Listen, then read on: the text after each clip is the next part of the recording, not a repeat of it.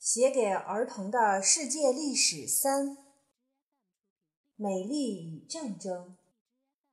天上的女神争着要当最美的女人，地上的希腊和特洛伊因此打了十年的仗。话说，在爱琴海的克里特岛北方，有着一只大手，好像要抓住这个岛似的。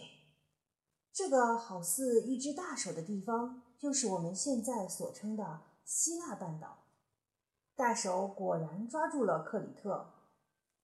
这当然不是真的抓住，我的意思是说，希腊半岛上的野蛮人占据了克里特岛。不过他们并没有停下来，因为他们想得到更多的土地、更多的好东西，便一面劫掠四周的邻居，一面也探头探脑。好奇地学一些从前不知道的事儿。当时在爱琴海东边有一个叫特洛伊的城市，那是一个很富裕的城市，希腊人看得眼红极了。换句话说，希腊嫉妒特洛伊，虽然他们说不定在血统上还是兄弟呢。反过来说，特洛伊看见希腊一天比一天强大。又那么会打仗，心里也有几分嫉妒，而且担心有一天会不会像其他的爱情城邦那样，也遭到希腊人的攻击。你不妨这么想想看：两个彼此嫉妒的人，只要给他们任何一点理由，都可能让他们大打出手吧。约公元前一一九四年时。希腊和特洛伊果然打了起来，而且一打就是十年。这场战争就叫特洛伊战争。至于战争的结果呢？哦，我暂时先不说出来，只同你说一个有关特洛伊战争的传说。这个传说和神有关，所以要先把希腊的众神介绍给你。我猜你一定会觉得有很有趣味的。先来说说宙斯的大家族。宙斯被称为天帝，是众神的家长，也是统治人类的主神。很喜欢谈恋爱，却又经常失恋。雷电则是他的武器，谁要是冒犯了他，都会被击成焦炭。赫拉是宙斯的太太，被称为天后。嫉妒心很强，常陷害宙斯的情妇们。他很爱美丽的东西，像孔雀就是他最喜欢的鸟类。再要介绍的是宙斯的妹妹，名叫德密特，是农神；哈德斯是地狱之神，统治阴间；波塞冬是海神。和哈德斯都是宙斯的弟弟。阿波罗是最美的男神，是宙斯和蒂托的私生子。据说他每天早上驾着战车横越天空，为人类带来阳光，所以称他为太阳神。阿波罗有个孪生的妹妹，名叫阿尔特弥斯，被称为月神，喜欢穿猎装。也是狩猎者的保护神。赫菲斯托斯是个跛脚的铁匠，被称为火神。据说火山之所以会爆发，就是因为他在山上打铁时所引起的。赫尔墨斯是个灵活的信使，穿着翅膀靴，戴着翅膀帽，可以自由自在地飞翔。他还有根神杖。只要往吵架的人们中间一摆，就可以使仇人立刻变成好朋友。阿瑞斯是个可怕的战神，只有打仗时他才会感到快乐，所以他希望每天都有战争发生。雅典娜是个智慧的女神，她的出生很特别。据说有一回，宙斯头疼得非常厉害。最后实在受不了了，就央请火神赫菲斯托斯把他的头劈开。不料里面竟跳出个全副武装的雅典娜。原来她是从爸他爸爸的头脑里蹦出来的，所以被称为智慧女神。阿芙罗狄特是一个很爱漂亮的女神，传说她是从海里的泡沫中生出来的。但是爱美的她却嫁给了又丑又婆的火神。说到这儿，你也许已经发现了，这些神并不全是善良的。他们也像人一样贪心蛮横，有的甚至比人还坏一些。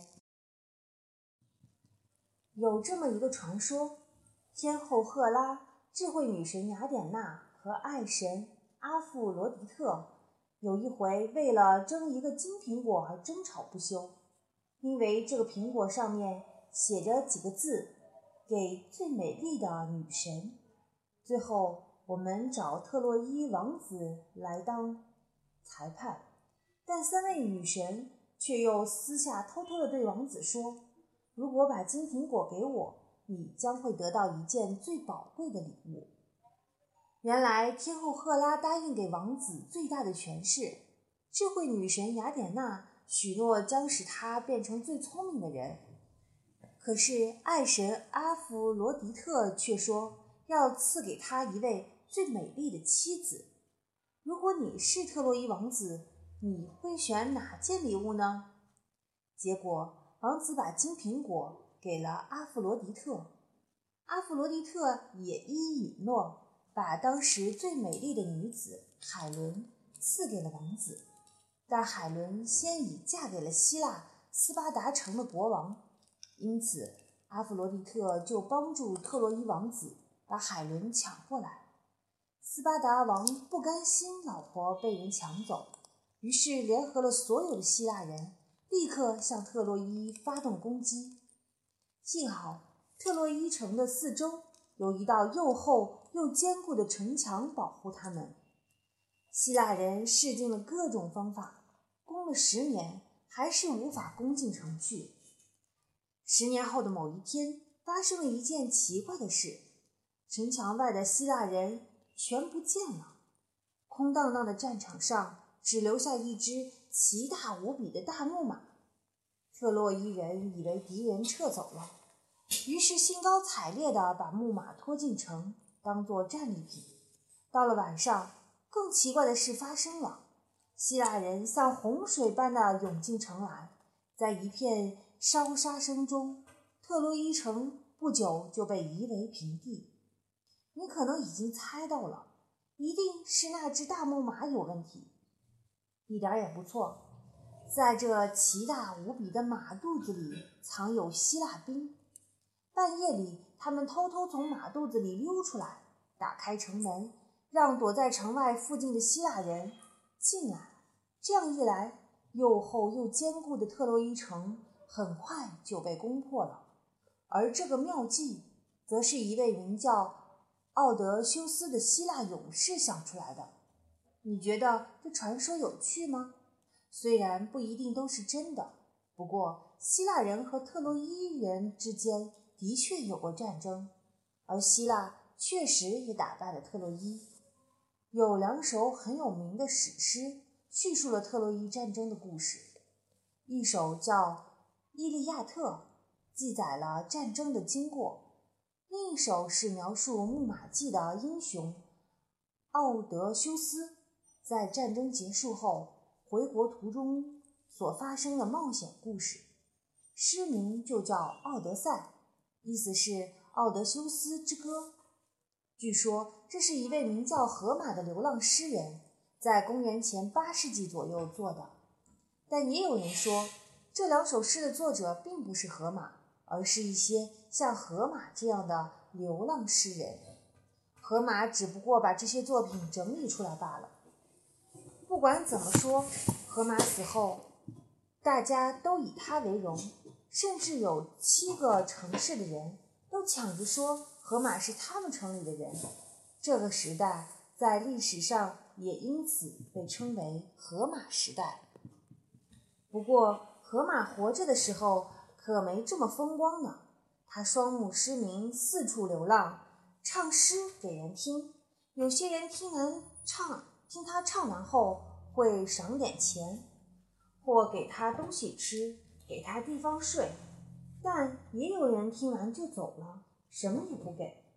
因此，河马时常像乞丐一样挨饿受冻，流落街头。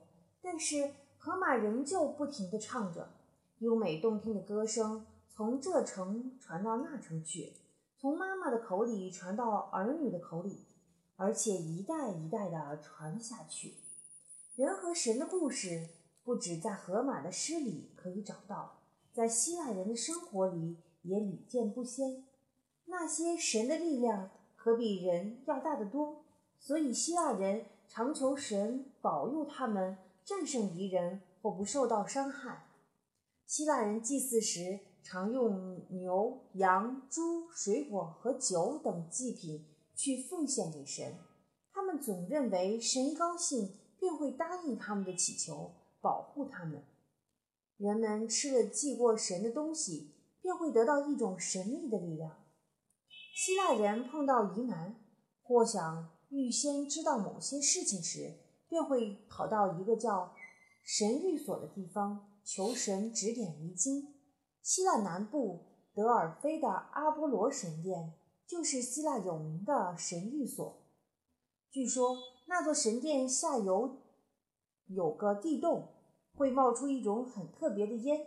如果有人要求神指点时，女巫就嚼着月桂树的叶子，再吸一吸地洞冒出来的烟，然后会说出一些稀奇古怪的话来。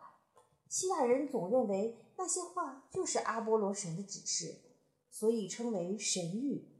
神谕到底灵不灵，我们不知道。